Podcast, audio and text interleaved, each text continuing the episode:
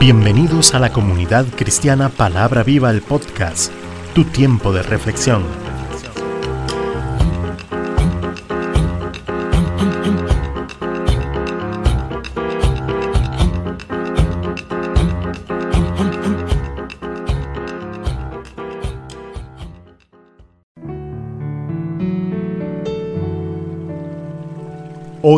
Con Cecilia Alpizar.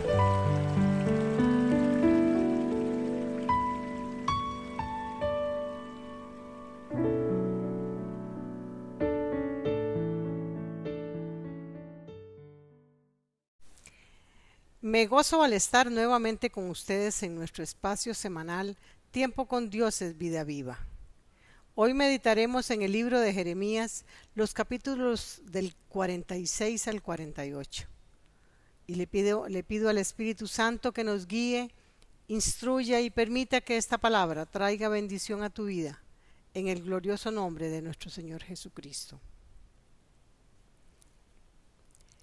Estos capítulos del 46 en adelante trata sobre los juicios, sobre el juicio sobre las naciones gentiles. Estaremos tratando en esta semana sobre el juicio de Egipto, Filistea y Moab como naciones gentiles que van a ser destruidas.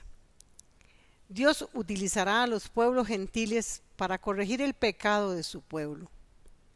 Después reprenderá a estas naciones que se enaltecieron en su corazón tratando con violencia al pueblo de Dios.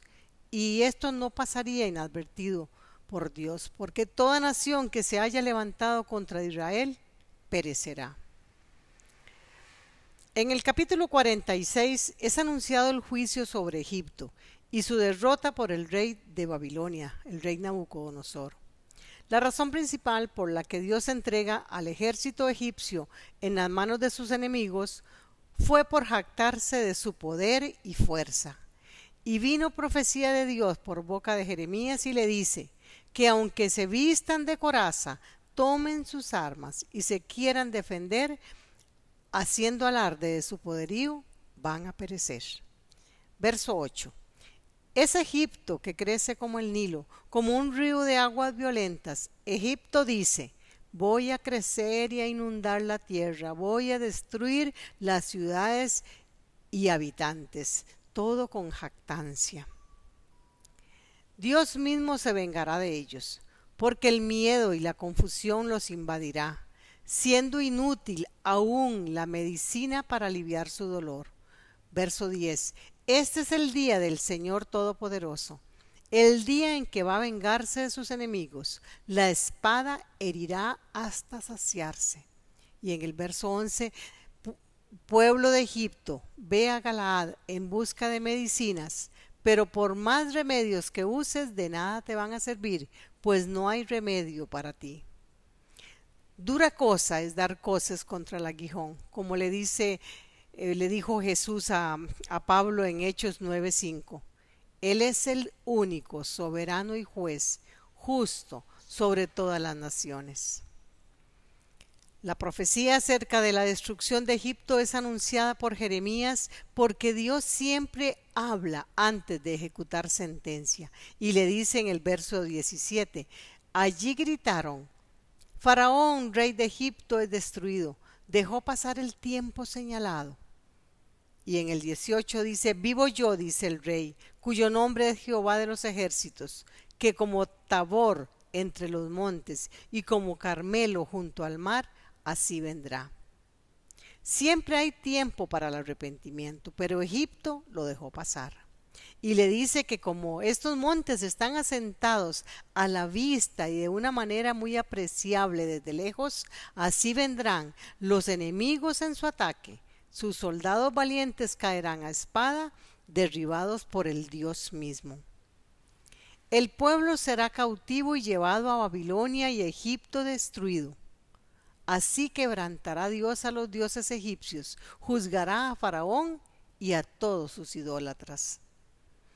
En el, así lo dice el verso 25, y sin embargo Egipto será restaurado después de 40 años de desolación, porque tanto La restauración como el juicio dependen del Rey y Señor del universo. Esta catástrofe tuvo que vivirla el pueblo judío, ya que estos se habían ido a vivir allá a Egipto y puesto su confianza en ellos. Pero Dios, que es grande en misericordia, no desampara a su pueblo y les da una palabra de esperanza y les anima a no temer en medio de esta tribulación. En el verso 27 y 28 mira qué lindo lo que le dice a su pueblo. Y tú no temas, siervo mío Jacob, ni desmayes Israel, porque aquí yo te salvaré de lejos y a tu descendencia de la tierra de su cautividad. Y volverá Jacob y descansará y será prosperado, y no habrá quien lo atemorice. Tú, siervo mío Jacob, no temas, dice Jehová, porque yo estoy contigo, porque destruiré a todas las naciones entre las cuales te he dispersado, pero si no, pero a ti no te destruiré del todo, sino que te castigaré con justicia de ninguna manera te dejaré sin castigo. Serán reprendidos por Dios, pero en su tiempo, en su tiempo soberano, este remanente será rescatado de su cautividad, para que moren nuevamente en Israel su tierra y disfruten de la paz que tanto anhelaba, anhelaban todos. Sin embargo, nadie será excluido por sus iniquidades. Y la disciplina amorosa nos santifica, nos enseña que un padre que ama a sus hijos los disciplina para transformarnos en hijos conforme a sus planes y propósitos, como lo dice el Proverbios 3:12, porque dice que Jehová al, al hijo que ama lo castiga, como el padre al hijo a quien él quiere. Gloria a Dios capítulo 47. En el capítulo 47 se trata sobre la profecía de Dios acerca de la otra ciudad, Filistea, del otro país. Filistea es una nación conformada por cinco ciudades-estado. Fue un país cruel y violento que afligió a Israel por largo tiempo. Filistea será por un ejército que inundará la tierra como un torrente de estrepitosas aguas. En el verso 2 dice así, así ha dicho Jehová, he aquí que suben aguas del norte y se harán torrente, inundará la tierra y su plenitud, la ciudad y los moradores de ella, y los hombres clamarán y lamentarán todo morador de la tierra se quedarían sin aliados que los defendiesen y fuerza para luchar y caen en manos del rey de Babilonia. Nadie, pero nadie puede escapar de la poderosa mano de Dios. El juicio ya ha sido proclamado y Filistea sería destruida por completo, siendo no sin antes, siendo avergonzada, desolada y azotada con gran tristeza ya que ni siquiera sus dioses les respondían a sus sacrificios. Se mutilaban su cuerpo y se rapaban la cabeza, gastando sus últimas energías en acciones idólatras que hacen que Dios ejecute su juicio con mayor rigor. Capítulo 48 es sobre el juicio contra el otro país o la otra nación, Moab. Esta nación sería juzgada por su soberbia y por confiar en el bienestar que le proporcionaban sus riquezas y sus bienes. Para su confusión y vergüenza, a pesar de que nunca había sido cautiva, ahora iba a ser destruida de una sola vez. Versos 7 y 8. Pues por cuanto confiaste en tus bienes y en tus tesoros, tú también serás tomada. Y Quemos, el Dios al que ellos adoraban, será llevado en cautiverio, sus sacerdotes y sus príncipes juntamente. Y vendrá destruidor a cada una de tus ciudades, y ninguna ciudad escapará. Se arruinará también el valle y será destruida la llanura, como ha dicho el Señor. Es de necios jactarse de los méritos propios, cuando en realidad vivimos por la gracia de Dios. Moab era una tierra muy buena para la agricultura y la ganadería, y con aguas abundantes que le hacían de, de una gran riqueza. Sin embargo, se desvió a la idolatría del dios Quemos, razón de su propia decadencia. Eh, quiero eh, señalar que en Segunda de Reyes 3:27 se nos habla de los sacrificios humanos que se ofrecían a ese ídolo, algo abominable a los ojos de Dios. Cuidado, hermano. Cuando gozamos de muchas comodidades, es muy fácil caer en el letargo espiritual y en la idolatría. Sin embargo, como Moab permaneció en esos pecados debido a la paz y a la prosperidad que gozaba, le fue anunciado juicio.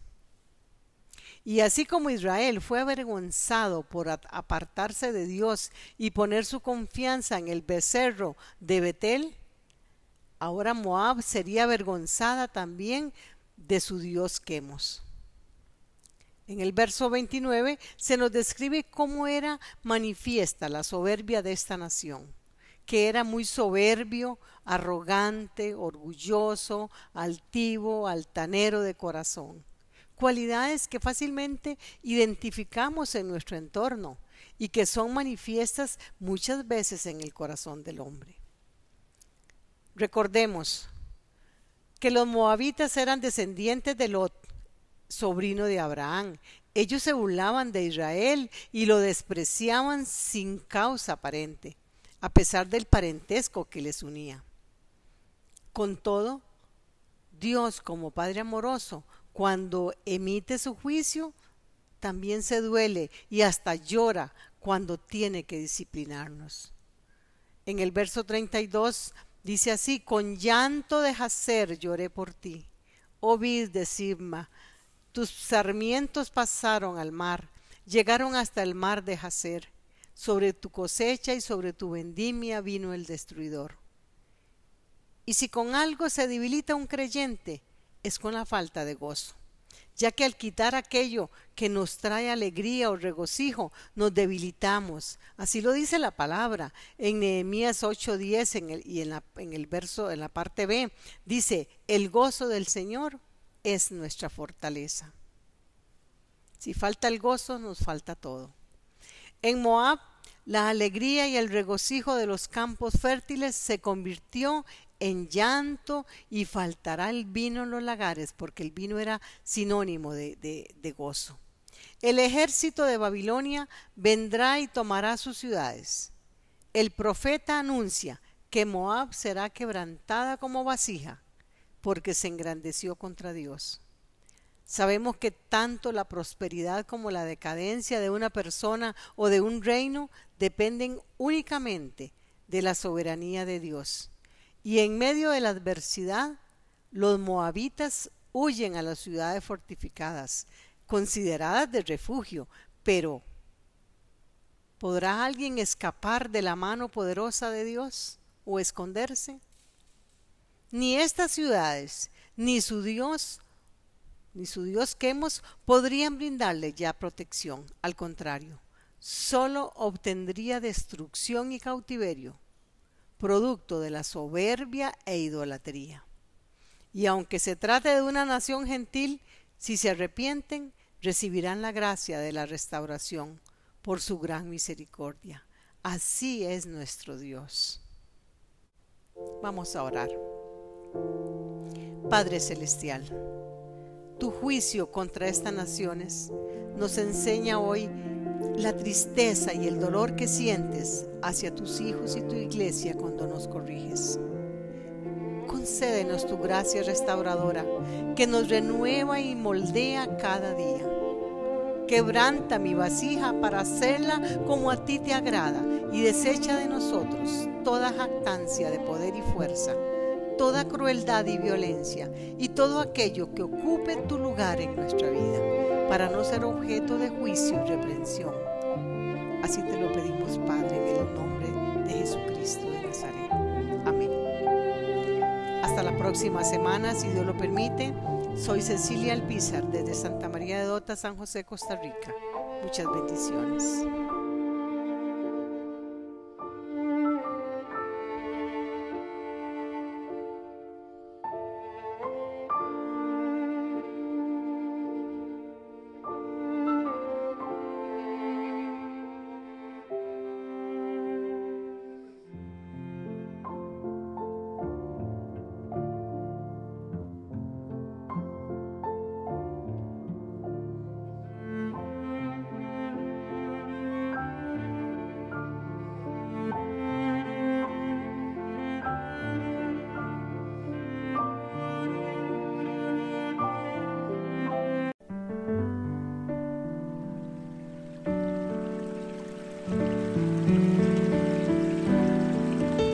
Comunidad Cristiana Palabra Viva, todos los derechos reservados.